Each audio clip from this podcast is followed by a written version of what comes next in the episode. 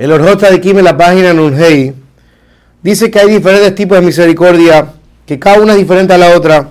La más básica es la misericordia que tiene un padre por su hijo, que obviamente que algo natural, así como todos los animales que tienen misericordia por sus criaturas, de la misma manera un padre tiene misericordia por su hijo.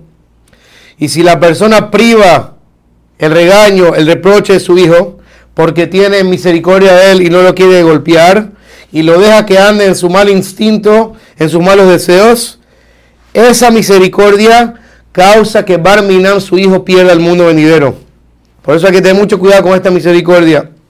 Por otro lado, hay una misericordia natural, dice los Rotzadikim. Cuando una persona tiene un esclavo en la casa, una persona tiene un compañero que está pensando en recibir algún beneficio de él, entonces uno tiene misericordia porque obviamente recibe de él.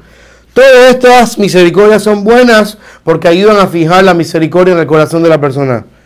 Pero obviamente, dice los Kim, que el nivel más alto de misericordia es cuando una persona tiene misericordia por su hijo para llevarlo al camino, al servicio de Hashem. Como dice Pasuk en Yeshaya, hable banim en la miteja. Un padre a su hijo le hará saber y conocer la verdad.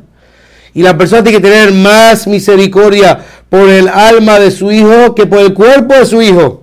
Y por lo tanto, si ve que su hijo está yendo en mal camino, hay que golpearlo y reprocharlo para que ande en el camino correcto. ¿Por qué? Porque esa crueldad en verdad es misericordia.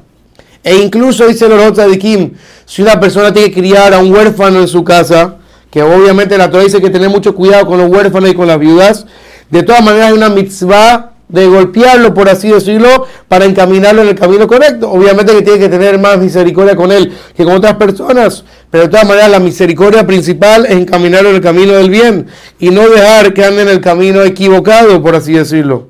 Y de la misma manera, la persona no tiene que tener misericordia por su propio cuerpo, sino que la persona tiene que regañarse a sí mismo y reprocharse a sí mismo para ir en el camino correcto.